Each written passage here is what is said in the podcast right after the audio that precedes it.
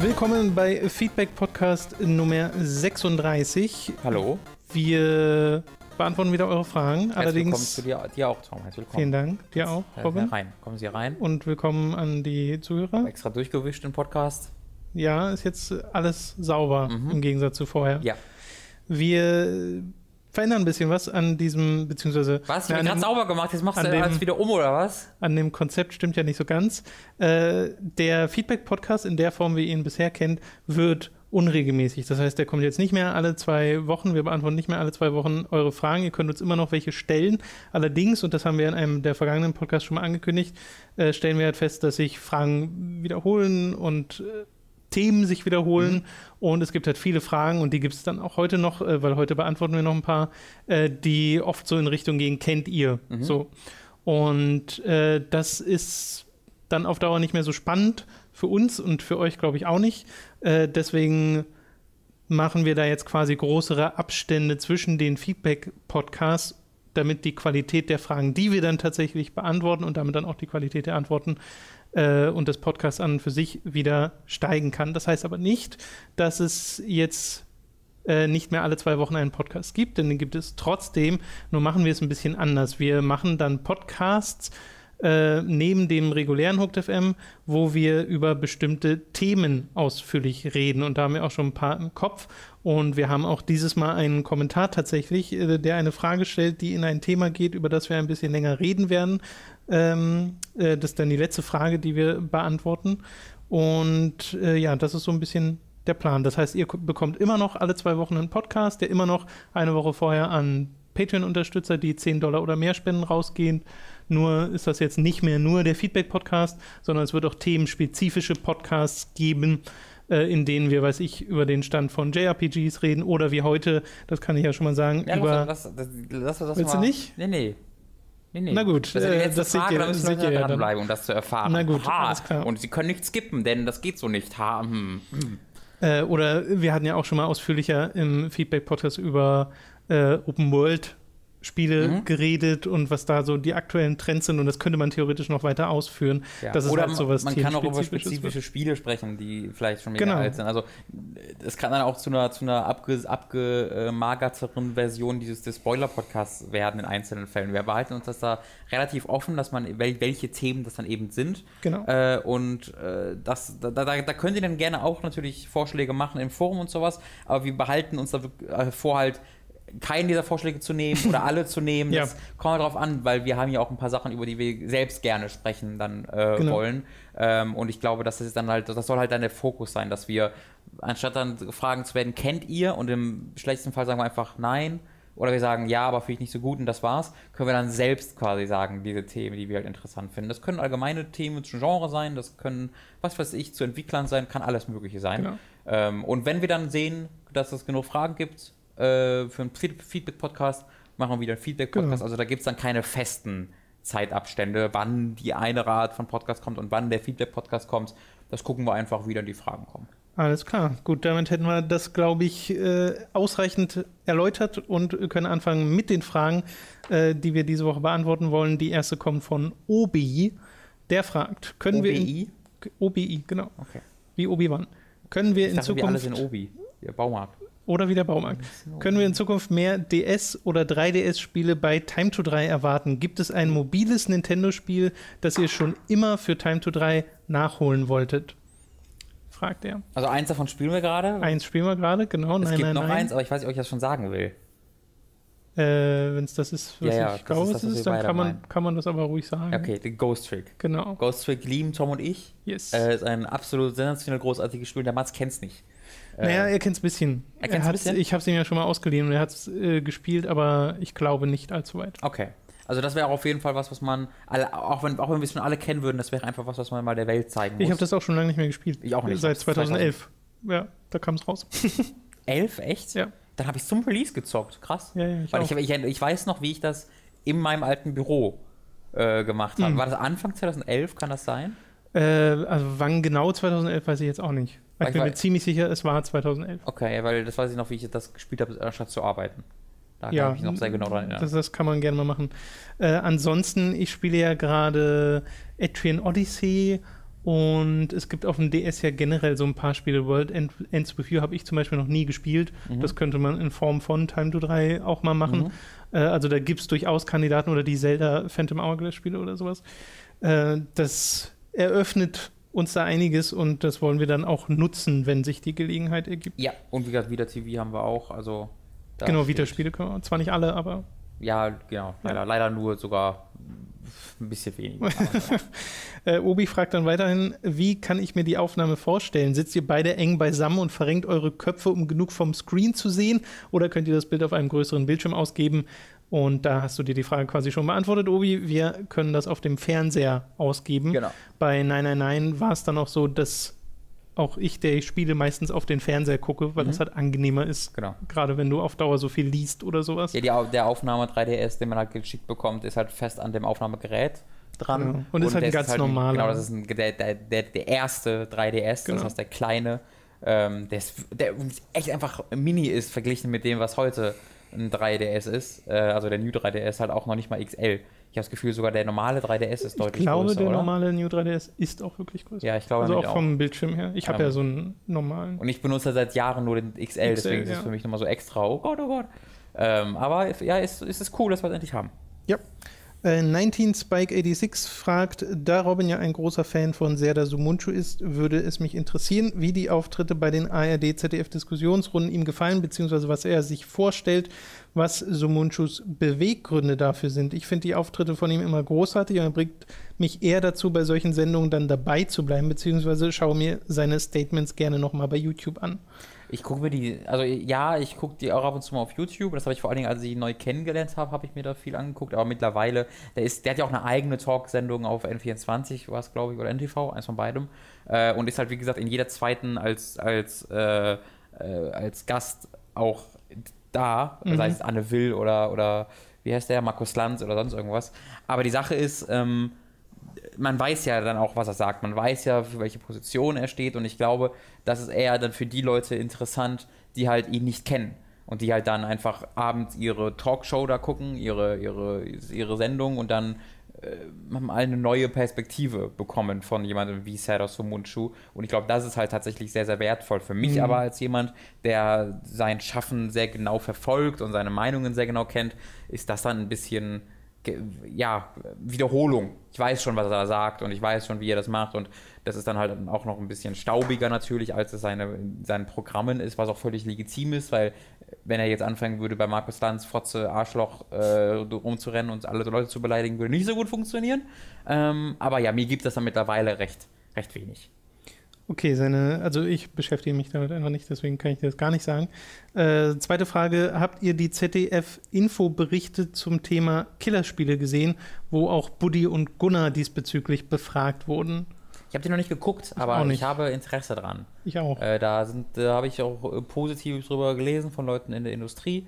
Ähm, und fand ich ganz, ganz, weil das wäre vor ein paar Jahren, so vor sechs, sieben Jahren, noch ziemlich undenkbar gewesen, dass so eine äh, Berichterstattung über, in Anführungszeichen, Killerspiele gemacht wird, aber nicht mit dem, mit der, mit der, mit der Intention halt zu zeigen, wie brutal und gefährlich die sind, sondern mit der Intention herauszufinden, woher dieser Begriff kommt und was da wirklich hintersteckt Genau. und sowas. Das finde ich sehr schön. Ja, äh, das führt er hier auch nochmal aus und fragt im Endeffekt, woran liegt das? Haben Sie bemerkt, dass die Zielgruppe sich geändert hat oder sind nun neue Produzenten am Werk, die die damaligen Fehler korrigieren wollen? Naja, aber also das war ja auch, das waren ja spezifische Sendungen und jeder, die Sendungen haben ja eigene Redakteure und sowas wie Frontal 21 war halt schon immer was, was sehr auf, aufs Gas gedrückt hat und sehr voran und immer aggressiv und dann eben den, das, das Opfer, das vermeintlich auch direkt angegriffen hat. Und in diesem Fall war es dann halt, äh, waren es dann halt Videospiele, die zum Opfer wurden oder eher zum Täter wurden, ist mhm. aus der Ansicht von den Redakteuren. Es war jetzt also nicht unüblich für diese Sendung und wenn halt andere Redakteure, weil das war jetzt ja auch, überleg mal, Frontal 21 beschäftigt sich ja auch mit allem und jedem. Das heißt, das waren auch noch Redakteure, die jetzt nicht unbedingt sich mit Videospielen auskennen. Das heißt, äh, da gab es auch kein Vorwissen. So eine Dokumentation über Videospiele in dieser Form wird ja von Leuten gemacht, die ganz bewusst ja. sich daran um über Videospiele zu sprechen. Das heißt, es sind halt ganz, ganz andere Leute, die ganz, ganz anders in der Materie drin sind. Ähm, und klar, das hat sich auch einfach ein bisschen was getan in den letzten Jahren äh, von den Leuten, die da verantwortlich sind. Ähm, bei den öffentlich-rechtlichen weniger, weil natürlich da die Altersklasse doch ein bisschen höher ist. Aber allgemein sind halt viele Leute in den, auch an den Hebeln, sitzen an den Hebeln, die halt selbst Videospiele spielen, weil sie einfach in einem Alter sind, genau. äh, wo das normal ist. Ja. Ich glaube auch, da hat sich einfach mit der Zeit so viel getan, auch an der öffentlichen Wahrnehmung ja. von Videospielen. Äh, das, das war quasi unausweichlich, dass sich damit irgendwann auch in dieser Form differenzierter genau. beschäftigt wird. Äh, Seinek Grinder hat die Frage, habt ihr mal... Was ist denn ein Sein-Deck und warum grindet Sa er das? Sionek. Sionek? Sionak. Das hört sich an wie, äh, wie ein Power Ranger. Bestimmt, ich kann das bestimmt irgendein so Name. Oder ein Turtle. Habt ihr mal... Bestimmt irgendein so Name. Tom geht all out mit seinen, mit seinen Schätzungen. Habt ihr mal die Skate-Reihe von EA gespielt? Ich liebe diese Spiele einfach, aber deren wahre Faszination erkennen zu können, muss man wahrscheinlich selbst skaten oder einen Bezug dazu haben, da sie deutlich mehr in Richtung Simulation gehen als die Tony Hawk-Spiele. Dafür ist die Steuerung, wenn man sich erstmal eingearbeitet hat, die beste Gamepad-Steuerung, die ich jemals gespielt habe. Würde mir für eine Fortsetzung sogar eine PS4 kaufen. Oh, was? Ich habe ähm, hab Tony Hawks Pro Skater 2 gespielt und danach noch ein bisschen 3 und das war das Ende meiner okay. Skate-Spiele. Äh, ich habe Skate 1 wahnsinnig viel gespielt. Wirklich extrem viel. Ähm, das war, ich kann mich auch noch daran erinnern, wie beeindruckt ich da auch noch von der Grafik war, weil das kam ja auch relativ früh, nicht so wirklich früh, aber immer noch relativ früh in der Generation, vielleicht 2008 oder 2007 oder so. Also das war nicht wirklich am Anfang der Generation, aber immer noch so, dass mich das einfach beeindruckt hat, wie das aussah. Ja. Ähm, und das, das, war ja wirklich mal was völlig anderes. Du hast es ja für alle, die das selbst nie gespielt haben, alle Tricks mit dem rechten Stick durchgeführt. Das heißt, wenn du irgendwie einfach einen Ollie machen wolltest, also nach oben springen einfach, hast du den rechten Stick nach oben geflickt, aber ansonsten bist du mit dem rechten Stick nach links und dann im Kreis nach unten gefahren und dann nach oben gezogen, hast dann einen bestimmten Trick dadurch gemacht. Äh, und das hast du dann halt mit dem Grinden und das war ein ganz, ganz großartiger Flow, der da entstanden ist. Ähm, ich habe da dann so viel tatsächlich von gespielt, dass ich da dann erstmal eine Pause braucht, brauchte und dann leider in Skate 2 und 3 niemals wieder reingekommen bin. Ähm, was, also ich habe Skate 2 tatsächlich auch gespielt. Ich weiß nicht, ob ich es je besessen habe oder ob es nur die Demo war. Mhm. Und hat mir auch gut gefallen, aber ich war halt, habe halt so viel Skate 1 gespielt, dass ich ja erstmal fertig war. Ähm, und ich glaube, Skate 3 kam dann einfach zu früh. Ich glaube, das kam dann auch wieder ein Jahr später. Äh, glaube ich zumindest. Also ich hatte den Eindruck so, dass man, dass man da ein bisschen das Gefühl hatte, dass das ein bisschen längere Entwicklungszeit bräuchte, weil so haben sie es dann halt in drei Jahren oder beziehungsweise in drei Teilen halt direkt alles ausgeschöpft und dann war wieder gut. Wenn sie da ein bisschen mehr Zeit zwischen äh, äh, hätten, dann bin ich davon überzeugt, hätte das heute auch noch eine Serie sein können. Ja. Äh, und ich bin ganz deiner Meinung, also Skate 4 würde ich sofort auch, wäre ich sofort dabei. Das, ähm, wär, ja, das, das wäre heute halt auch wieder so ein MMO-Ding Nee, VR. Skate VR wäre es. Oh, oh, ja, ja. Das war ganz cool, wie sie in Skate 3 dann halt teilweise ähm, sich äh, auf diese, auf die Stürze konzentriert haben, weil du dann wirklich so Modi, das wo du dir möglichst viele Knochen brechen musstest. Und das war ja wirklich, das war nicht wirklich realistisch, aber das hat man halt ja. schon gespürt. Äh, das fand ich ganz toll. Man konnte irgendwann auch absteigen vom Skateboard, weil ich ein bisschen doof fand. Ähm, aber ja, Skate 1 fand ich, fand ich, fand ich super grandios. Der Mathe-Hasser hat die nächste Frage. Hallo, ich bin Bruder im Geist. Was haltet ihr von den Rayman-Spielen, die vor Origins und Legends rauskamen? Also das originale Rayman und The Great Escape, also Teil 2 und Teil 3 Hoodlum Havoc. Ich persönlich liebe die Spiele und verstehe nicht, warum so gut wie nie über sie geredet wird, wenn es um die besten 3D-Jump'n'Runs geht. Bei mir ist das, also das Original Rayman habe ich gar nicht gespielt. Das, mhm. was nur wirklich noch ein 2D-Plattformer war. Aber Great Escape habe ich gespielt, aber auch nicht so viel. Und ich kann dir ehrlich gesagt nicht so richtig sagen, warum, weil ich habe es jetzt nicht in schlechter Erinnerung, aber auch nicht in besonders guter. Das war halt ein 3D Jump'n'Run. Hm. So. Also ich habe die tatsächlich, also ich war Rayman Fan als Kind. Ich habe den ersten Teil Play, war das Playstation? PlayStation, Ja, habe ich echt viel gespielt. Ja. Äh, das weiß ich auch noch. Ich glaube, den zweiten Teil habe ich nie gespielt. Ich glaube, den habe ich übersprungen. Äh, weil ich habe dann den einen, weil der zweite war auch 3D, oder? Ja, ja. Ja. Und ich habe einen 3D-Teil und ich glaube, es war Hoodlum Havoc, weil ich mich an das Wort Hoodlum erinnern kann, weil ich glaube ich nie verstanden habe, was das war, weil ich ja noch relativ jung auch war. Ähm, beziehungsweise ist es ja einfach ein Begriff in der Spiele, im, Mhm. in der Spiele-Franchise, aber einfach dieser Name Hoodlum Havoc hat mich einfach verwirrt. Ähm, aber ich glaube, das war dann der Teil, den ich immer am PC von meiner Tante gespielt habe. Äh, wenn ich bei meiner, wenn ich bei meinen Cousinen und meiner Tante zu Besuch war, da habe ich ab und zu gepennt und die hatten einen damals ziemlich leistungsfähigen PC, zumindest ein leistungsfähiger als ich hatte. Und die hatte dann auf ihrem PC FIFA 98, Doom, äh nicht Doom, äh, Dune. Dune, das äh, Echtzeitstrategiespiel, das habe ich da viel gespielt. Monkey Island, das habe ich da gespielt. Und halt ähm, Rayman, äh, Hoodlum Havoc. Aber Rayman war nur auf ihrem Arbeits-PC installiert, nicht auf dem Spiele-PC, bei dem ich immer gezockt habe. Das heißt, das habe ich dann nur ab und zu mal selten spielen können, wenn sie nicht am PC war. Aber es hat mir immer total Spaß gemacht, weil ich es auch grafisch voll beeindruckend fand damals. Und ich war halt noch echt ziemlich jung. Ich weiß nicht, wann es rauskam. Aber ja ich weiß aber, dass die 10 als so. hübsch galten, Ja. die Spiele. Ähm, also da habe ich echt positive Erinnerungen dran und hey, ne, du, hast es, du hast es jetzt ausgeklammert, aber Rayman Origins und Rayman Legends gehören zu den besten 2D-Plattformen aller Zeiten. Ich glaube, da wird sich auch niemand, äh, wird sich niemand dran stören, wenn man dich so bezeichnen würde. Nö. Äh, ich finde sogar, also Rayman Legends ist so mit Super Meat Boy bei mir ganz oben dabei. Das sind auch großartige Spiele. Ja.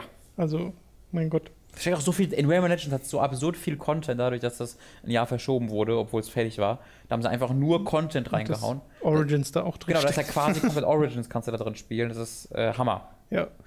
Äh, Just S. Paolo hat die nächste Frage. Hattet ihr schon mal Kontakt mit der Two Worlds-Reihe? Ich persönlich habe den zweiten Teil gezockt und fand ihn unglaublich gut. Klar hat das Spiel seine Kritikpunkte, aber trotzdem, äh, trotz alledem ist es ein tolles, etwas anderes RPG. Würde da gerne mal eure Meinung zu hören.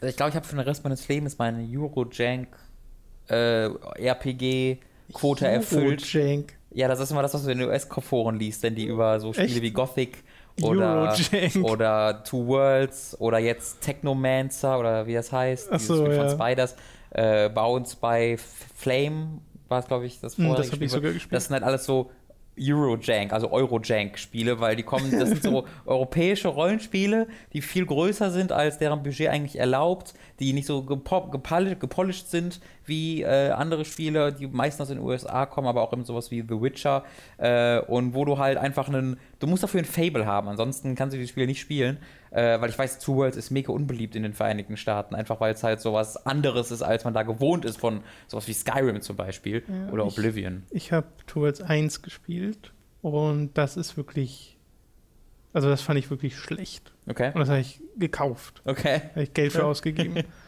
ähm, Also ich weiß uns auch. wurde ja, wir, wurden ja schon mehrfach nach Fehlkäufen gefragt und das wäre dann eins. Äh, Aber ich habe auch Two Worlds 2 gespielt und weiß, dass ich das deutlich besser fand. da habe ich auch viel, ich weiß noch, wie die Leute, also die europäische Presse, so Games und sowas, war Ja. da glaube ich auch echt überrascht von positiv, Ja. als es rausgekommen ist. Und es hatte dann, glaube ich, auch ein, zwei DLCs bekommen. Irgendwas mit Piraten, glaube ich. Sky. das das habe ich nicht Sky gespielt, das kann sehr gut sein, ja. Die, äh, was, was sehr positiv ankam, wenn ich mich recht erinnere.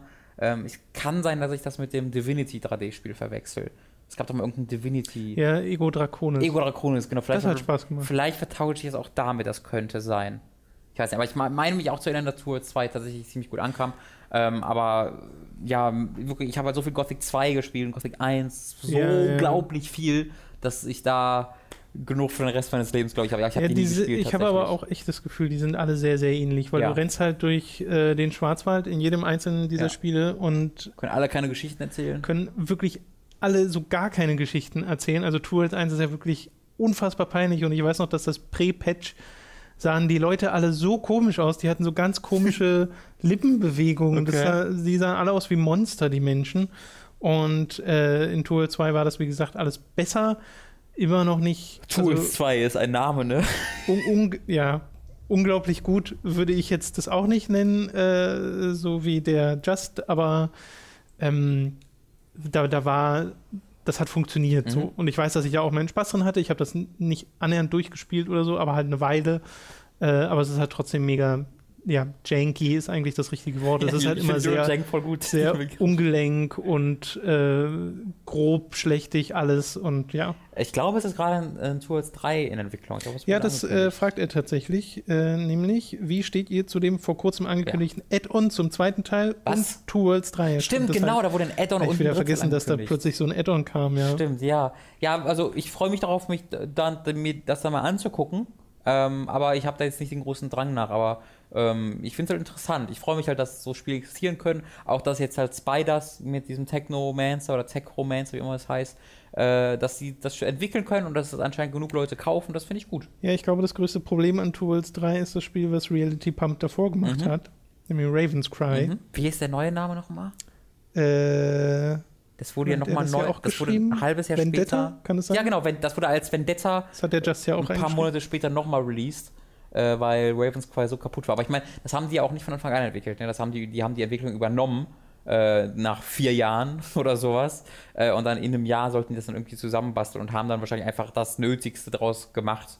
Äh, und, aber ich habe auch gehört, dass Vendetta jetzt nicht so viel besser sein soll als Ravens Nee. Cry. Also äh, dazu müsst ihr euch auch mal Videos anschauen. Bei Raven's Cry ist wirklich äh, lustig schlecht. Ja. Also, meine Güte. So, wir kommen jetzt zu der ausführlichsten Frage, ähm, die nämlich ein etwas größeres Thema aufmacht. Der Dennis Schneider fragt, welches Spiel oder welche Spielereihe hatte für euch in den letzten Jahren den größten Einfluss auf die Gaming-Landschaft oder anders ausgedrückt, was war für euch der Game Changer? So, und da würde ich erstmal definieren wollen, was sind die Jahren, letzten oder? Jahre? Ich würde sagen, halt PS3 360 Generation, das sind aber auch schon zehn. Ja. ja Äh, kann ich es nochmal nennen? Weil ich Da würde. bisschen- also ich habe mir tatsächlich ein paar aufgeschrieben, Okay. weil mir sind direkt ein paar auf, äh, eingefallen. Aber was ist dir denn als erstes in den Sinn gekommen? Das erste, wenn in den Sinn kommt, ist Half-Life. Äh, halt vor allem Half-Life 2. Äh, Okay. Was dann ja noch 360 war mit der Orange Box und Episode, aber. Episode 1 und Episode 2 würde ich auch noch dazu zählen, weil die beiden, also vor allem Episode 2 hat, war tatsächlich einfach noch besser als Half-Life 2. Episode 1 war mehr vom, und das war dann ähm, ein bisschen bla insgesamt, aber trotzdem halt noch mit den Mechaniken, mit den Stärken von Half-Life 2, deswegen war es immer noch unglaublich gut. Aber Episode 2, das weiß ich noch, hat mich wirklich komplett aus den Socken gehauen, weil es war auch mega lang äh, und es hat einfach neue Mechaniken gehabt. Äh, das war unglaublich gut. Und ich glaube, kaum ein Spiel hat halt Ego-Shooter so sehr gezeichnet, wie das, ähm, wie das Half-Life 2 gemacht hat. Äh, und nicht nur Ego-Shooter, auch andere Spiele mit seinen äh, mit seinem Fokus auf Physikrätseln, oder Fokus übertrieben, aber mit seinen Physikrätseln, die es dann hatte. Äh, ich weiß noch, wie ich einfach stundenlang festhaken an der Stelle, wo du untertauchen musst, Bretter wegschießen musst und da kommen dann so, so Tonnen hervor, die nach oben gehen und die gehen dann gegen eine Rampe äh, und diese Rampe schiebst du dann nach oben, sodass du dann mit deinem Speedboat über die Rampe fahren kannst und da habe ich ewig festgegangen, bis ich das verstanden habe. Aber ich habe ehrlich gesagt das Gefühl, dass es verhältnismäßig wenige Shooter gibt, die in diese Kerbe schlagen, Mhm. die Half-Life gemacht hat. Ich bin auch der Meinung, es hat einen riesigen Einfluss gehabt, weil es einfach auch äh, damals ja jeder gespielt hat und es eines der besten Spiele aller Zeiten Mhm. ist. Äh, vor allem dann mit seinen mit der zweiten sagen, Episoden. das beste Spiel aller Zeiten. könnte man tatsächlich auch mehrere Argumente für machen. Ja. Aber ähm, äh, wenn ich so überlege, wie viele Spiele gibt es denn, die Shooter ähnlich umgesetzt haben, mir fallen dann so Sachen ein wie äh, das neue Wolfenstein, Mhm. das tatsächlich sich mal eher an Half-Life orientiert Ja. hat, als jetzt an Halo oder Call of Duty. Mhm.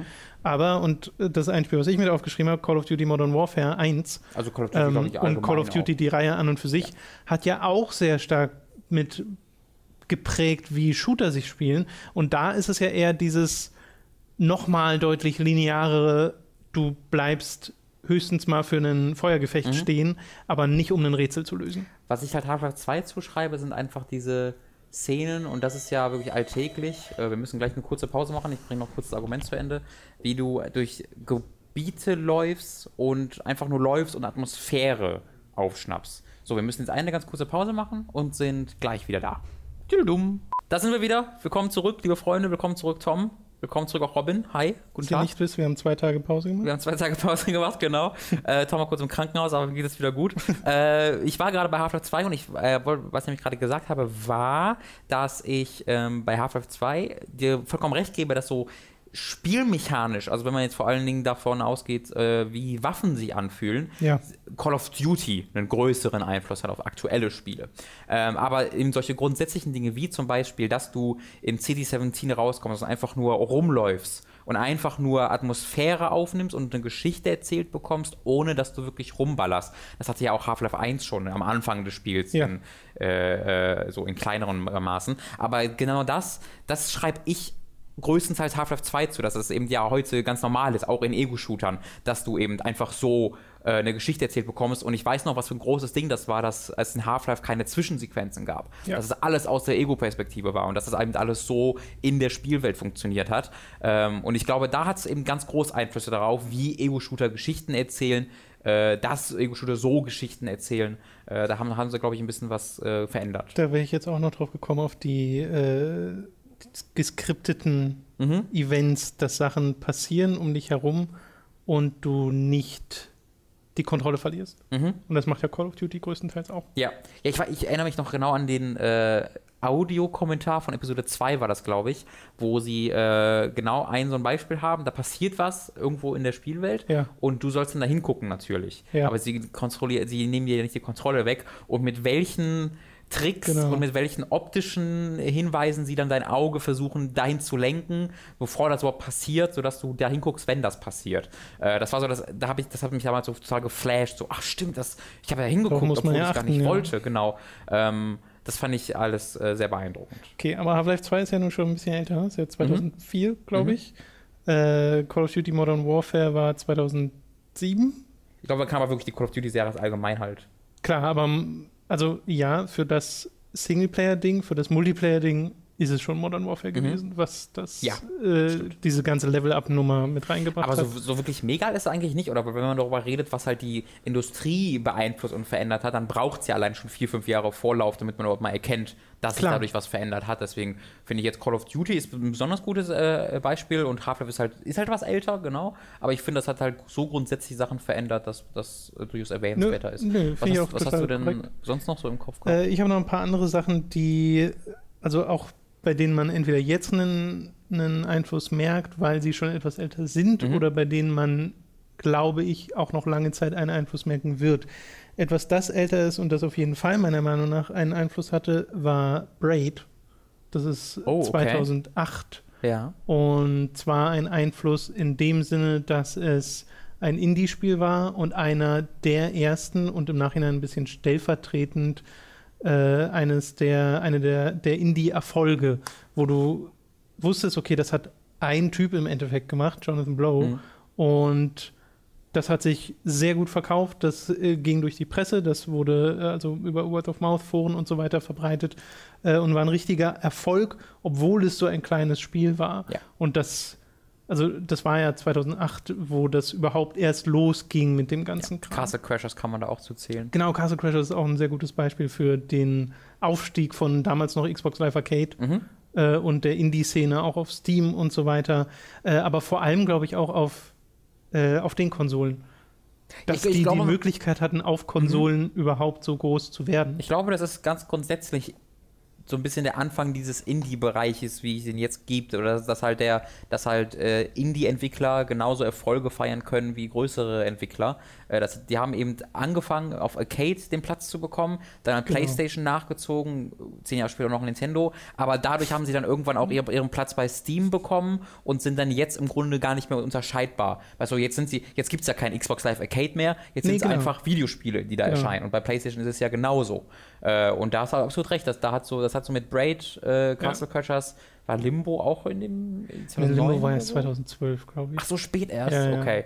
Dann war das schon äh, lange danach. Aber genau, da waren so Braid, Castle Crasher wirklich so anfängliche Spiele, die diesen Trend begonnen haben. Mir ist Ich- gerade, achso, ja. Nee, ich wollte nur sagen, einer der, ähm, die, der Aus, von den Auswirkungen dessen, dass Indie-Spiele dann so auch die Relevanz bekommen, auch für die Konsolenhersteller, ist, glaube ich, dass es auf der PS4 und jetzt auch auf der Xbox One so viel leichter gemacht wurde Mhm. für Entwickler alles, dass die, diese Plattformen nicht nur für Konsumenten entwickelt wurden, sondern auch für Entwickler, dass eben auch kleinere Studios, ohne jetzt groß Aufwand zu betreiben, und gerade auf der PS3 war das ja damals Mhm. äh, ein Horror für das Ding zu programmieren, schon für die AAA-Leute. Ich glaube, gerade erst ein wunderbares Interview, was du ja wahrscheinlich auch dann auch meinst mit dem Gran Turismo-Macher. Äh, das kenne ich tatsächlich so, nicht, aber das neu, passt wo sehr er gut. tatsächlich genau das gesagt hat. Es war ein Nightmare, Genau, das passt sehr gut. Gran Turismo 5 und 6 zu entwickeln. Äh, ja, und wenn dir, da, dir das vorstellst von einem Polyphony Digital, Mhm. die einfach mal die Expertise haben und dann im Vergleich dazu zwei, drei Mann-Teams, die jetzt versuchen, ihr kleines auf Windows programmiertes Ja. Ding äh, zu porten. den Cell supporten. Genau, und dann halt noch dazu diese ganzen Lizenzkosten und alles, was du bezahlen musst, Ja. wenn du auf den Konsolen veröffentlichen möchtest. Ich glaube, eine Serie, die ähm, mit den größten Einfluss auf aktuelle Spiele hat und dann auch noch sehr neu ist, ist, hast du bestimmt aufgeschrieben, Assassin's Creed. Ja, habe ich Äh, also vor allen Dingen Assassin's Creed 2. Äh, hat ja, Ja. also so viele Spiele, so viele Open-World-Spiele, die heutzutage erscheinen, haben ihre Formel einfach nur eins zu eins aus Assassin's Creed 2 übernommen, was natürlich auch daran liegt, dass Ubisoft selbst diese Formel immer weiter übernommen hat. Das hat sich dann zu Warner über, zu übertragen. Ähm, das ist krass, was für einen unglaublichen Einfluss Ja. diese Serie auf die ganze Spieleindustrie genommen hat. Da kommt ja auch viel dieses Open World Trends her, den Ubisoft mit Assassin's Creed angestoßen Ja. und dann mit Far Cry fortgeführt hat. Mhm. Ähm, und ich glaube auch, dass das ist so ein zweischneidiges Schwert, weil Ja, zum einen ist das ja, also Assassin's Creed 2 war ja richtig cool und Mhm. auch Brotherhood war noch cool und Far Cry 3 mögen ganz viele Leute. Äh, und dann wurde es einfach ein sehr durchschaubares Schema, das immer wieder wiederholt Mhm. wurde. Und dadurch hast du halt Ermüdungserscheinungen, selbst wenn das jetzt ein anderer macht. Weil ich bin ja persönlich jemand, der jetzt Shadow of Mordor nicht so krass geil findet. Mhm. Ich mag dieses eine Feature, was sie haben, aber der komplette Rest, den finde ich so bla. Äh, und ich weiß nicht, ob man ob man jetzt einem Assassin's Creed oder diesen Einfluss, den in Assassin's Creed äh, 2 und Co. hatten, ob man dem auch zuschreiben kann, dass so Leute wie äh, Rocksteady sich nach Arkham Asylum äh, Batman entschieden haben, Open World zu gehen mit ihren Open World Titeln. Ob das über kurz oder lang, nicht unbedingt durch direkte Inspiration, aber einfach durch dieses indirekte, ja, man macht jetzt halt Open World Ja. Spiele, durch diese Industrieeinstellung. Mirror's Edge wird jetzt Open World, weil man macht halt Open World Spiele. So. Ja, das klingt logisch auf jeden Fall, dass da gesehen wurde, das funktioniert. Übrigens ganz schön, dass du Batman gesagt hast, weil das ja selbst auch einen großen Einfluss hatte. Für Lizenzspiele. Äh, nee, für, mit dem Kampfsystem. Ach, nee, kannst du ja, stimmt. Weil äh, Ja, jeden erneut, Fall. wo wir bei Shadow of Mordor sind, Ja. äh, das, äh, da kommt ja die andere Hälfte von Shadow of Mordor her, Stimmt. aus den Batman-Spielen. Das Kampfsystem von Batman ist in so viele als Genres übergegangen. Es gibt ja also es gibt ja auch nicht Spiele, die gar nicht Open World sind, die sich einfach auf Kämpfe konzentrieren, die dieses rhythmische Kampfsystem einfach äh, kopiert haben. Beziehungsweise kopiert das, ich, ich meine das auch gar nicht böse für diese Spiele, weil dieses Kampfsystem ist nun mal wirklich großartig und sie haben es tatsächlich geschafft. 2009 kam Arkham Asylum, glaube ich, raus, oder? Ja. Ja, sie haben es da geschafft, so, so zu diesem Zeitpunkt ein neues Kampfsystem zu entwickeln, Ja. was ich so noch nicht kannte. Äh, und das ist äh, unglaublich respektabel, dass, dass sie das geschafft haben, weil das war jetzt, es gab genug Actionspiele vorher und dass sie da einfach geschafft haben, sich da, da was Neues auszudenken, das war dann so gut, dass dann äh, vielleicht ein bisschen zu viele Spiele das dann auch kopiert haben. Gerade weil auch sehr viele Spiele das dann nicht wirklich geschafft haben. Ähm, Schatten Ja. von Mordor ist eigentlich ein gutes Beispiel, weil die haben es sehr gut kopiert. Kommt ja auch von Warren, das heißt, das- man hat ein bisschen das Gefühl, sie haben einfach Steuerung C und V gemacht. Vielleicht. Ähm, ist, die Steuerung ist Er hat ja auch ein Cape so. gehabt. Ja, und die Steuerung ist teilweise identisch, wie du dann, äh, das ist schon krass. Aber wenn ich mir dann auch von Warner angucke, sowas wie Mad Max, da hat es nicht so ganz funktioniert. Da ist es wieder zu Hm. Ja, langsam. mir fallen da Remember Me ein, was dieses Hm. Kampfsystem hatte. Und wie hieß denn das? Hand of Fate. Das Kartenspiel. Das hatte auch dieses Stimmt, genau. Batman-Kampfsystem in seinen kleinen es, Dingen, wo es gar nicht geklappt es gibt halt noch so ganz viele kleinere, sowas wie äh, die, die Spielumsetzung von Kick-Ass 2. Ja, die kam Jahre nach Kick-Ass 2, die hat auch hat auch genau was- dieses okay. Kampfsystem. Ähm, halt auch ein ganz, ganz furchtbar. Äh, aber da hatten sie echt, echt starken Einfluss genommen. hat. Das wäre mir jetzt gar nicht eingefallen. Hm. Weil, äh, also wenn ich an Batman denke, dann denke ich, okay, es hat vielleicht einen Einfluss auf Lizenzspiele Mhm. Und wie die wahrgenommen wurden, weil Batman Arkham Asylum gilt ja immer als eines der, und Arkham City natürlich auch, als eines der besten Lizenztitel, die Ja. es so gibt, während du vorher so Sachen hattest wie X-Men Destiny, Ja. was eher so meh war. Ähm, was ich mir noch aufgeschrieben habe, äh, komplett andere Spielereihe äh, und da in Hinsicht auf Story, wobei man hier wahrscheinlich auch auf Half-Life zurückführen kann, ist Bioshock. Äh, die Mhm. Art und Weise, wie Bioshock seine Geschichte erzählt, nämlich über Audiologs und über Umgebung und sowas alles. Ähm, ich glaube, daraus sind auch halt so Sachen wie Gone Home entstanden. Aus diesem, Mm. was, was, also so Spiele wie Gone Home kommen mir halt vor wie, äh, wir erzählen eine Story auf die Art und Weise, wie es Bioshock gemacht hat, nur machen halt keinen Shooter. Mhm. So.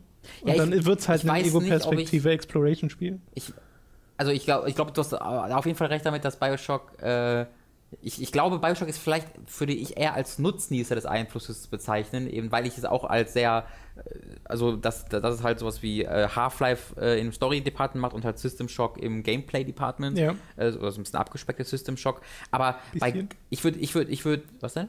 Nee, ist nicht nur ein bisschen abgespeckt, aber Ja, ja, ist okay. Äh, ich würde äh, tatsächlich Gun Home als eigenen Einflussgeber bezeichnen, weil die, die haben ja auch so ein bisschen diesen Genre äh, begründet, was jetzt sehr, sehr gut äh, bedient wird vom, von Narrative Games, wo du dann einfach mal, sie haben es nicht begründet, aber sie haben es so ein bisschen salonfähig gemacht, wo du dann einfach mal ein Videospiel spielen kannst, was keine offensichtlichen Spielmechaniken besitzt, die darüber entscheiden, ob du jetzt gewinnst oder verlierst, sondern die einfach nur ihre Interaktivität dazu nutzen, äh, dich ein, ein Gebiet erkunden zu Ja. lassen. Auch Dear Esther gehört da ja sicherlich zu. Ich wollte gerade sagen, ich würde sagen, Gone Home ist so ein bisschen das Aushängeschild geworden, aber Dear Esther und so sind so diese kleinen Spiele links Mhm. Was und rechts, da noch? die da hingeführt haben. Also, Äh, das wäre jetzt so die Spiele, die Esther und Gun Home würden mir Ja, da gibt es mit Sicherheit noch welche, aber mir fällt jetzt ad hoc ehrlich gesagt auch nicht so viel ein. So die Mod von Stanley Parable, wenn man das Ganze zurückverfolgen will. Ähm, Sicherlich auch ihren Einfluss gehabt. Aber ich bin, also ich würde, aber vom Einfluss her ist halt, glaube ich, Gun Home ganz wichtig gewesen. Ja. Die waren natürlich ja nicht die ersten, aber die hatten, glaube ich, den größten Einfluss in diesem Genre, wo dann ganz viele Leute erkannt haben, oh, ich kann das Und dann gibt es zwar eine sehr lautstarke äh, Abteilung der Videospiel-Community, die sagt, das sind gar keine Videospiele, Walking Simulator.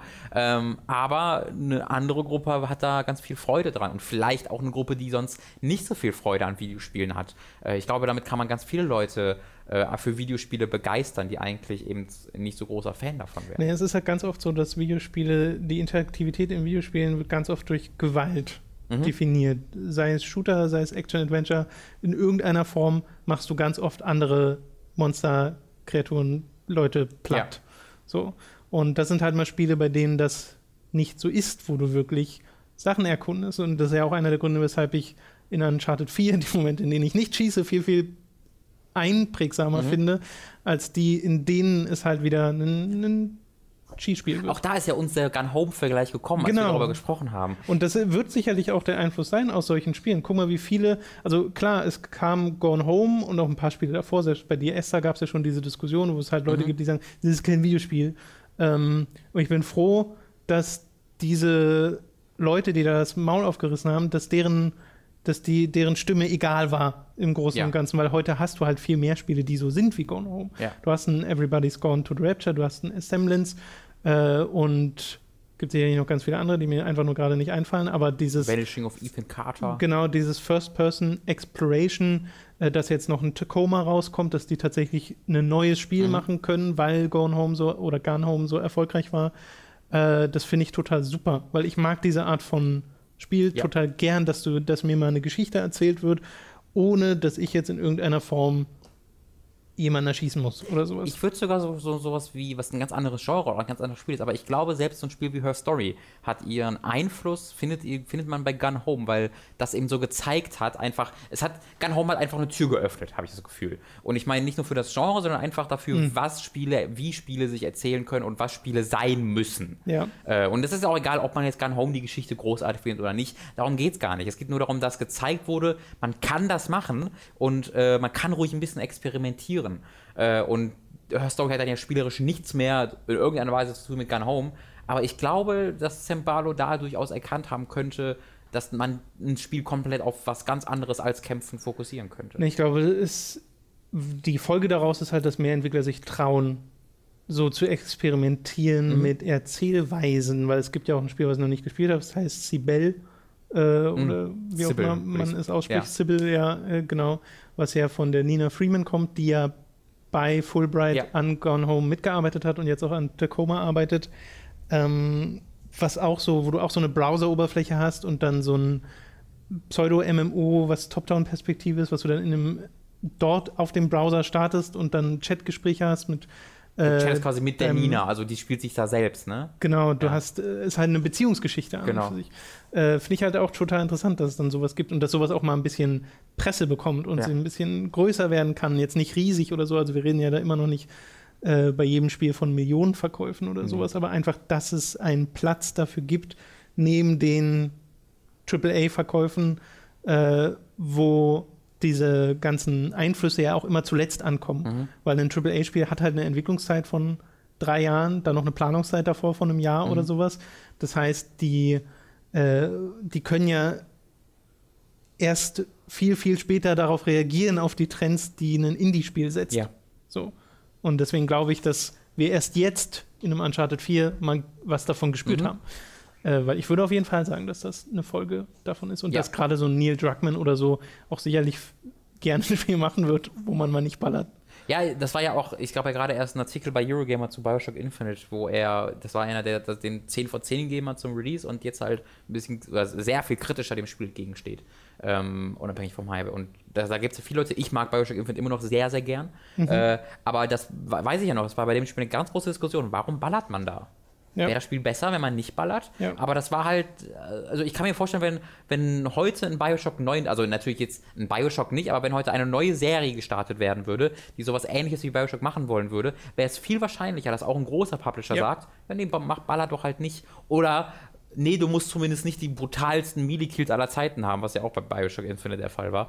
Ähm, ich glaube, da gibt es einfach viel mehr Möglichkeiten, auch abseits von Kämpfen seine Geschichte zu erzählen. Und bei mir war es ja auch so, und ich weiß, da widersprechen mir viele Leute, aber mir persönlich haben die Stellen am, von Uncharted am besten gefallen, die am meisten Ja, ja. Einfluss von diesen Spielen genommen haben. Genau, so ging es mir auch. Ja. Also, mein Gott, äh, das ist so, das, das wird einem auch erst im Laufe des Spielens von Uncharted 4 bewusst, wo man sich mal überlegt, wann habe ich eigentlich das letzte Mal, Mhm. das ist ja schon wieder so lange her, Ja.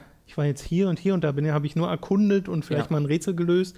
Rätsel sind jetzt auch nicht der Rede wert, aber äh, du nimmst halt einfach Umgebung und Geschichte Mhm. auf und das ist ja nicht nur dieses, okay, es gibt ruhige Momente, sondern es ist auch Storytelling über Orte, Genau. Umgebung Ja, und diese, sowas. diese ganze Inselpart finde ich absolut Genau. hervorragend, wo du Ja. nur rumrennst. So, das, äh, ich habe noch ein bisschen was. Ich habe ich hab noch einen, kann ich kurz sagen, weil ich vergesse den sonst. Selbstverständlich. Vielleicht hast du den nicht aufgeschrieben. Daisy.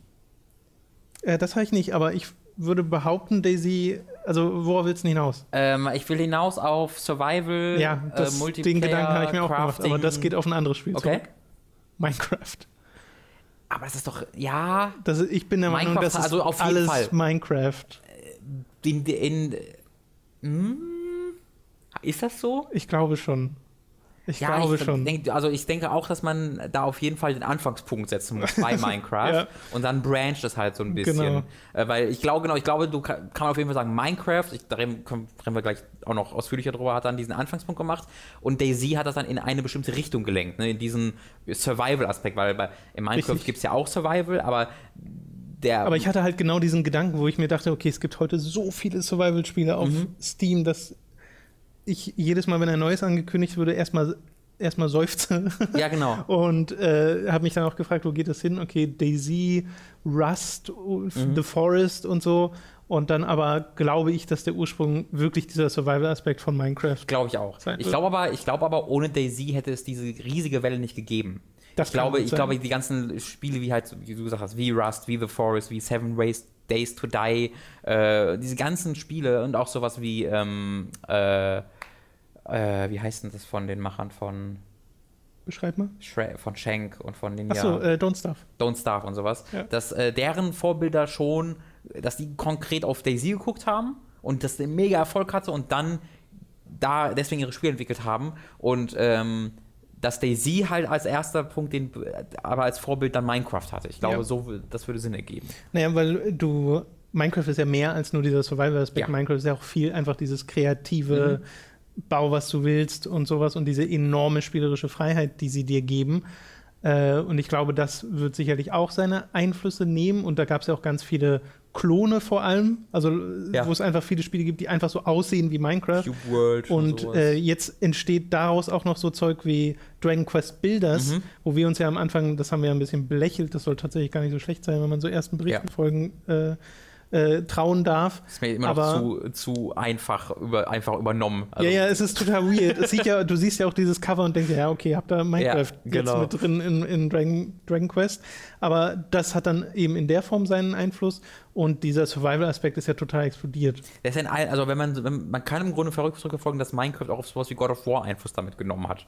Weil das halt, weil, wenn man, wenn man das mal zurückverfolgt, du hast Minecraft, du hast dann die ganzen ähm, Survival-Spiele, die. Meinst du, das hat wiederum Last of Us Ja, genau, die, die, Ja. Ihren, die ihren Punkt mit, mit Crafting und sowas haben. Und dieser Crafting-Aspekt vor allen Dingen ist dann eben auch in AAA-Spiele übergegangen, die äh, vielleicht gar nicht so sonst mit dem Ja. Genre zu tun haben. Aber das Crafting in The Last of Us, das Crafting in Spielen wie Tomb Raider, ähm, ich glaube, oder auch, dass du halt dir, dir Nahrung jagen kannst in Tomb Raider. Ich glaube, da findet sich, deren Ursprünge finden sich eindeutig in diesen Spielen wie Daisy. Äh, und das hat dann, und dass so Spiele wie Tomb Raider Last of Us das Vorbild sind für God of War, das neue ist ja auch offensichtlich. Äh, also ich glaube, da lässt sich so ein bisschen das zurückverfolgen.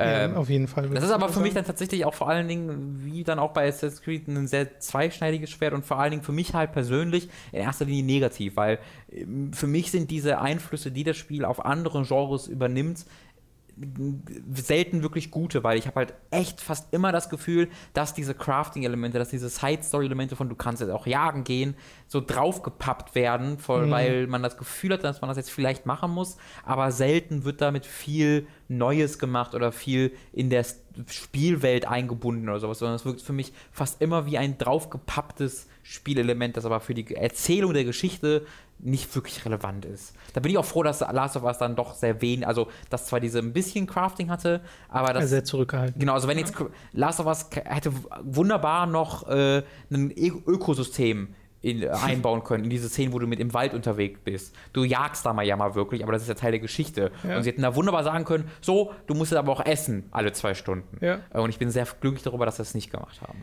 Ähm, bei mir ist es ja so mit diesen Survival-Dingern, ich bin da nicht so richtig drin und du ja eigentlich auch nicht. Äh, wenn ich, es sei denn, das hat Also sich ich habe es versucht, ich, geändert. ich mache mir einfach keinen Spaß. Ja, bei mir ist es, äh, und da hattest du, glaube ich, mal bei Ark das erwähnt, dass immer, wenn man Screenshots oder so von dem Spiel sieht oder das beschrieben hört, das total cool ist und wenn man Ja. es dann tatsächlich spielt oder echtes Gameplay sieht, ist es halt, sieht es halt aus wie eine buggige Alpha, Ja. die gerade so, äh, wo gerade so die Elemente ineinander greifen. Ich glaube, du, du hast, es wirkt für mich wie ein Videospiel, was entwickelt wird, aber du erzählst, du hörst ja immer von, von Entwicklungen, von, von Entwicklungsgeschichten, dass halt ganz viele Leute an diesem Spiel zusammenbauen und das hat alles noch gar keine wirkliche Kohärenz. Ja. Und dann im letzten Jahr wird es dann wirklich zu einem Produkt. Und ich habe immer das Gefühl, das letzte Jahr fehlt in diesen Spielen, sodass du dann diese ganzen Elemente hast, aber du hast dann zwar Gegner und ein Kampfsystem, aber du triffst die Gegner nicht so wirklich und auch wenn die gegeneinander kämpfen, sieht das nicht so wirklich richtig aus. Das Gefühl habe ich dabei. Ja, oder wenn sie zusammenkommen, dann kriegen wir es gar nicht mehr mit, weil die starten ja immer im Early Access Hm. und ich krieg nicht mit, wann Was zum Spiel tatsächlich mit Daisy? aus Early Access raus. Ja, so, stimmt. Ja. Äh, ja, da gibt es halt solche und solche. Aber dann gibt es, und das finde ich dann schade, auch mal Spiele, die tatsächlich sehr vielversprechend wirken, wie Subnautica, wo ich neulich ein cool, Ja. cool Ghost Video drüber gesehen habe, wo sie das mal unter Wasser bringen, diese, diesen ganzen Survival-Aspekt. Und das sieht dann total cool aus, wo auch mal wirklich neue Aspekte rauskommen. Oder The Long Dark soll auch Mhm. richtig toll sein, ähm, wo man in so einem verschneiten Wald unterwegs ist. Ähm, aber sowas wie Rust oder halt The Forest, das gucke ich mir einfach nur an und denke mir, nee, Ja, bei The Forest war das war genau so ein Ding, wo ich dachte, oh cool, cool, cool, cool. Ja. Bis ich dann erkannt habe, was das für ein Spiel ist. Ja. Und dann eine Happy Few. Bestes Beispiel dafür. Cool, cool. Oh. Ja. Für mich ist es wirklich dieses Genre, nimmt coolen Szenarien für mich die, die Spannung. ja. Das, das, hat- das schafft es tatsächlich. Okay, ich habe noch ähm, ja, an und für sich drei Sachen. Ich habe mal Skyrim geschrieben mit einem Fragezeichen, aber ich weiß nicht, wie viel Einfluss Skyrim tatsächlich hat. Wahrscheinlich eher auf so Mod-Communities oder sowas. Weil ich glaube, Skyrim ist ja einfach nur Oblivion und Oblivion ist ja einfach nur Morrowind. Genau. Bei Morrowind, wär, bei Morrowind würde ich, würde ich nicken. Genau, Morrowind hätte dann wahrscheinlich den Einfluss und Skyrim ist irgendwann mal die, die, die Spitze des Bergs, äh, die damit erreicht wurde. Aber, Wobei ich äh, aber auch nicht, auf wen nehmen die denn Einfluss? Weil das ist ja, da gibt es jetzt ja ja, sonst. Open World Rollenspiele wäre das auch wieder so. aber ist das so? Also wie, Das weiß ich halt nicht hundertprozentig. ich überlege halt gerade, was, wo ich mir denke, okay, das macht das wie Skyrim. Okay, wenn man, man bemerkt bei Dragon Age ein ganz offensichtliches, lass mal wie Skyrim sein, auch, auch The Witcher. Ja, bei Inquisition, ne? Genau, auch The Witcher, sagen wir The Witcher 3, äh, genau. eher in die Skyrim-Region gegangen. Also, das ist lange nicht so allumfassend wie sowas wie Minecraft oder sowas, aber auf ein ganz bestimmtes Genre und ganz bestimmte Spiele ist es oft, glaube ich, ganz klar, dass es da auch einen gewissen Einfluss genommen hat. Genau. Dann. Aber ich würde dann auf Morrowind sagen und, und, eher als Skyrim. Ja, dann Demon Souls, Dark Souls. Mm. Äh, die haben, glaube ich, jetzt gerade aktiv ja. ihren ja. sehr starken Einfluss. Äh, vor allem auch, weil du in der Indie-Szene immer mal wieder Spiele hast, die sich irgendwelche Elemente nehmen äh, und äh, die dann einbauen aus den Souls-Titeln, die ja bekannt sind als diese also sie werden immer als so knallharte Action-RPGs bezeichnet und Schwierigkeitsgrad ist immer ein Thema, wenn man über Dark Souls redet, mhm. ähm, weil es halt, äh, weil der Spieletod einfach so integral ist in diesem mhm. äh, Game Design. Äh, aber sie sind halt auch bekannt für unfassbar cooles Weltendesign, für 1A Level-Design, einfach nur wirklich gutes Level-Design, ja. wie es dich von Punkt A nach B führt, zurück zu C und dann kannst du plötzlich zu D. Also wie alles ineinander greift und das Kampfsystem plötzlich dass du mit den Schultertasten kämpfst, war ja am Anfang total komisch. Mhm. Äh, in diesen Spielen, weil Action-Spiele du halt X, meistens XY. mit XY, genau. Ja. Und ist ja heute auch oft immer noch so. Ja. Aber da hast du halt das alles auf die Schultertasten gemacht und das war äh, genial, wie sich herausstellte. Und das hat definitiv seinen Einfluss. Und sei es ein Lords of Fallen, äh, sei es ein Salt and Sanctuary, was einfach Dark Souls nimmt und in 2D packt. Dann kommt ja jetzt dieses Eitr oder wie auch mhm. immer es heißt. Dann gibt es so ein 2D-Soul-Spiel, wo du Ratten spielst, wo ich mhm. den Namen leider gerade vergessen habe. Also es gibt schon diverse Spiele, die eindeutig ihre Inspirationsquelle ist, als Souls nehmen. Das, aber das geht ja sogar noch viel weiter bei, bei, bei Souls, weil das sind jetzt die Spiele, die wirklich sagen, lass mal Dark Souls machen. Ja. So, äh, und die kopieren dann die äh, viele Aspekte dieses Spiels. Aber was der Dark Souls und Demon's Souls geschafft haben, ist äh, einfach eine ganz grundsätzliche Mentalität in Spiele reinzubringen, die größtenteils verschwunden war. Selbst so ein Spiel wie Hyperlight Drifter, was spielerisch ja nichts mit Dark Souls zu tun hat, hat ganz merkbar äh, seine Inspiration von Dark Souls in der Art und Weise, wie es dich fordert in seinen Kämpfen. Ähm, auch ein Spiel wie, äh, also vor allen Dingen vom Namen ist natürlich bei Titan Souls äh, das, das Vorbild ja. offensichtlich, aber es hat ja spielerisch nichts mit, mit, mit Soul-Spielen zu tun, halt mit diesem Boss-Rush aus einer, aus einer ISO-Perspektive. Ähm, also auch hier, ich spiele jetzt gerade Fury, auch sehr ähnlich, hat auch mhm. einen ganz offensichtlichen Dark Souls-Vorbild. Äh, ist, glaube ich, schon fast eher eine Mentalität, die genau, da genau. inspiriert, genau. weil Dark Souls und Demon Souls kamen halt raus in einer Zeit, in der dieses ganze Tutorializing ja. äh, total überhand nahm, wo alles immer ein Tutorial haben musste. Äh, und zwar schlechte Tutorials. Also ich glaube, das ist so der Punkt, den man da machen sollte, weil ein Tutorial an und für sich ist nicht schlimm. Mhm. Dark Souls hat auch ein Tutorial, ja. Demon Souls hat auch ein Tutorial. Ja. Äh, die kann man zwar auch kritisieren. Ja, Demon's aber so ein richtiges Tutorial mit so einem richtig separaten Areal. Genau, noch, ne? dass das sich gar nicht einpflegt genau. in den Rest des Spiels, während das bei Dark Souls ein bisschen relevanter zu sein scheint, dieses äh, Undead Asylum, in dem man da ist. Und äh, das sind ja, da wird dir aber durch das Spiel, durch Level Design, werden dir dort Sachen beigebracht und das macht Dark Souls auch noch nach dem Tutorial. Mhm.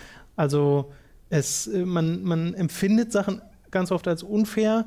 Dabei äh, sind die Souls-Spiele so gebaut, dass sie dir gerade am Anfang immer sehr deutlich sagen, okay, hier kommen Gefahren auf dich zu. Wenn du ja. dich vorher umschaust, siehst du das kommen. Ja. Und das machen halt ganz viele Leute nicht, weil sie es nicht gewohnt sind. Mhm. So.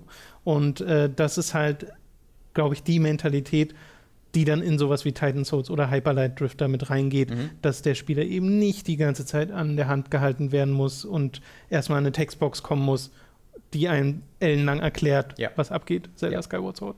Ja, das ist für mich ein wunderbares Beispiel halt für wirklich Einfluss, wo äh, nicht nur kopiert wird, wo gesagt lass mal Dark Souls machen, sondern wo einfach ganz grundsätzlich in der Art und Weise, wie Spiele entwickelt werden, eine Veränderung passiert ist, die vielleicht auch gar nicht bewusst passiert. Ich kann mir vorstellen, dass ein, ein paar sowas wie Hyperlight Drifter vielleicht nicht bewusst gesagt hat, lass mal Dark Souls in dem, dem Genre machen, ja. aber dann einfach im Endeffekt stimmt, das war schon ein Vorbild, weil das hat, das hat man so oft, dass Hyperlight Drifters und Souls im Souls, Zelda mit Dark Souls hört man da ja äh, relativ ja, oft. Das wird ja generell viel zu oft rumgeschmissen. Ja, Dieses, wenn ein Spiel schwer ist, dann ja. ist es das Souls der Ja, ja, Genre hier einfügen und du denkst dir nur so, nein, das hat, also warum? Nur weil es jetzt schwer ist oder was? Vor allem, weil Leute dann auch gerne äh, die falsche Art von Schwierigkeitsgrad immer gleichsetzen mit das, was Mhm. äh, Dark Souls macht. Also schwer ist ja nicht gleich schwer. Die Souls-Spiele sind anspruchsvoll und an manchen Stellen unfair, aber nicht generell unfair Ja. oder so. Also ja, da gibt es ja auch noch ein paar Unterschiede. Äh, ich hatte noch eins, wo ich mir wo ich eigentlich weiß, dass es, ähm, wo es herkommt, aber was ich glaube, was Einfluss haben könnte in Zukunft. Äh, und das ist schon wieder so quasi rückwirkender Einfluss, nämlich, Guilty Gear, nee, Search, Guilty Gear. Äh, Doom äh, ist ja, Ja. gerade rausgekommen und da könnte man Wolfenstein theoretisch auch noch nennen, die Mhm. Wolfenstein-Neuauflage, die Shooter wieder so ein bisschen zurückbringen, Mhm. wo ich hoffen würde, dass das einen Einfluss hätte, weil ich finde das, was Doom macht, total erfrischend Ja. äh, nach heutigen Standard, obwohl es sich ja eindeutig an älteren Spielen, namentlich den ersten Doom-Spielen, äh, orientiert, aber damit auch erinnert an so Sachen wie Painkiller oder Serious Sam. Und das sind alles Spiele, die es ja auch schon, wobei Serious Sam 3 ist gar nicht so alt. Ja, elf, glaube ich. Ja, Also Aber- auch schon wieder fünf Jahre. stimmt. Aber sie sind auf jeden Fall seltener geworden, diese Art Ja, von das auf jeden Fall. Hau drauf Es war ja, Shooter. weil früher waren Shooter halt das. Also Genau. früher. Als Shooter entstanden sind, waren Shooter das. Und ich glaube, die Mentalität ist immer so ein bisschen, okay, jetzt sind Shooter Call of Duty. Ja, sie, So. die, die, meinen, die Mentalität wissen, dass Shooter jetzt mehr sind, dass sie jetzt besser sind als das. Weißt du, jetzt, jetzt ballern Ja. wir einfach nicht einfach nur noch blind, jetzt haben wir eine richtig gute KI und hast du nicht gesehen. Ich, wenn Äh, dem mal so wäre. Aber Naja, also du weißt, was ich meine. Jetzt, äh, jetzt muss man halt. Taktisch stimmt auch nicht so ganz, aber du musst ja in Call of Duty ab und zu einfach in Deckung gehen, weil sonst zurückgeschossen wirst. Ja. So, und das wird ja dann oft einfach als Fortschritt dargestellt. Und ich sage, ich würde sagen, es ist weder besser noch schlecht, es ist halt was anderes. Was anderes, genau. genau. Ja, darauf wollte ich jetzt auch hinaus, dass äh, diese Mentalität immer ist, das ist jetzt die natürliche Evolution dieses Genres Mhm. und zurückgehen kann man nicht mehr. Aber das ist ja Quatsch, das kann ja beides parallel existieren. Und ich glaube, das zeigt Doom gerade, obwohl ich gerade nicht weiß, wie erfolgreich das neue Doom ist. Das Zahlen habe ich Und da ob auch es nicht, erfolgreich genug ist. vom Word of Mouth her würde ich mich sehr wundern, wenn das nicht äh, Genau. erfolgreicher ist als gedacht. Also Leute waren ja auf jeden Fall überrascht, wie viel Ja. Spaß dieses Doom macht mit seinen sehr äh, traditionellen Ansätzen. Man muss sich nochmal reinversetzen, wie vorher die Meinung zu war. Ja. diesem Spiel. Meine Meinung allein schon. Ich war Ja, ja, ne- total. Willst du, willst du das haben? Nee, will Ja. ich nicht spielen. Und dann spiele ich das ein, dann, dann zwingst du mich quasi, die Xbox-Version zu spielen. und eine halbe Stunde später habe ich mir die PC-Version gekauft. Ähm, weil ich sofort gemerkt habe, wie großartig das ist. Also, Hammer. Weil Ich, das, ohne Frage die größte Überraschung 2016. Ich glaube nicht, dass da noch was Größeres kommen kann, weil das war, hat mich komplett umgehauen. Und äh, das ist jetzt natürlich nur Spekulation, aber ich könnte mir vorstellen, dass dann einige Entwickler darauf schauen und Ja. sich denken, ah, okay, das kann man wieder Mhm. machen. So.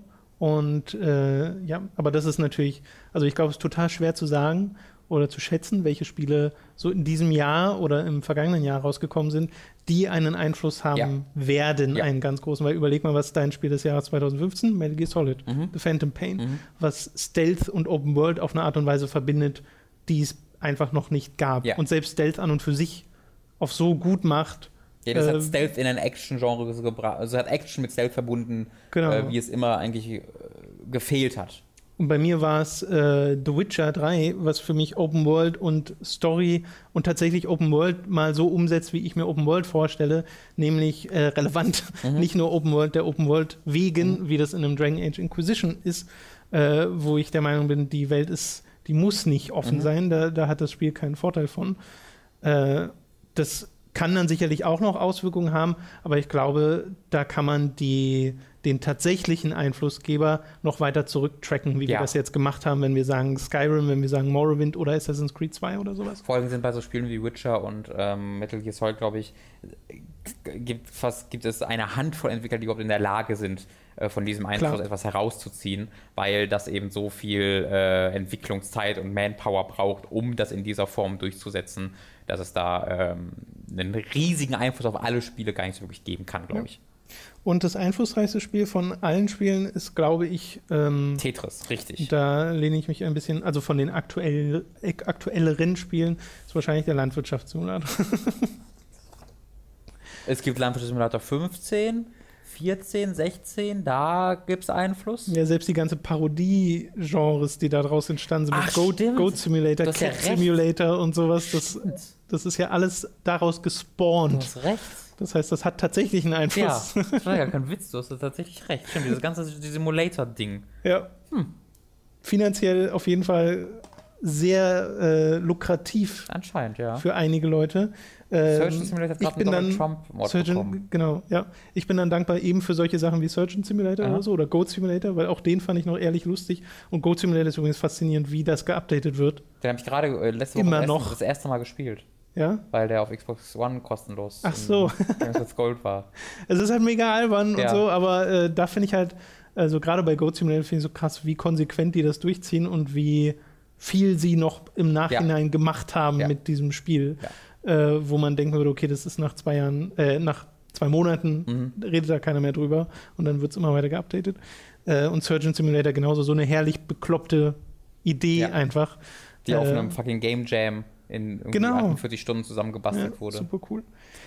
Ich Okay. glaube, das war ein ganz guter Einblick darin, wie so ein Podcast in ausführlicherer Form dann auch aussehen könnte. Yes. Dass wir uns eben ein Thema nehmen und darüber ein bisschen ausführlicher sprechen. Ähm, das wird es dann in äh, Zukunft öfter mal geben. Wie gesagt, Feedback-Podcast ist nicht aus der Welt, nur seltener. Genau. Stellt bitte gerne weiterhin Fragen, wenn ihr, äh, wenn ihr die habt. Wir lesen die alle, das heißt, sollten wir die nicht dran nehmen, liegt einfach daran, dass wir dafür, dass wir das mal beantwortet haben oder dass wir einfach nicht so viel darüber sprechen können, nicht, nicht unser Thema ist, irgendwie sowas. Dadurch, dass die äh, Feedback-Podcasts jetzt seltener werden, ist es am angenehmsten, wenn ihr die Fragen einfach in dem Foren-Thread Mhm. stellt, weil sie dort dann gesammelt an einer Foren? Stelle sind und ich nicht mehrere Themen-Podcasts Die durchgehen sind muss. im Unterform hooked, oder? Genau. Ja. sind Ähm, auch meistens ganz wir müssen oben. uns noch einen Namen für diesen anderen Podcast dann ausdenken, für einen Thread dann auch, wo man dann die Vorschläge auch einposten so. kann, wenn man möchte. Aber das machen wir dann noch, da haben Ja. wir jetzt zwei Wochen Zeit für. Äh, das war's für heute. Alles klar. Dann euch noch eine schöne Woche. Ja. Denkt dran, patreon.com slash hooked und der ganze Kram. Nie vergessen. Man kann auch mit PayPal äh, äh, bezahlen. Ist anscheinend schon seit Anfang an so, aber vielleicht wussten das ja nicht alle. Man kann bei PayPal, Man kann mit PayPal bezahlen. ähm, bei Patreon bezahlen. Also wenn ihr 500 Euro loswerden wollt, jetzt eure Chance. Genau. Bis dann. Tschüss. Tschüss.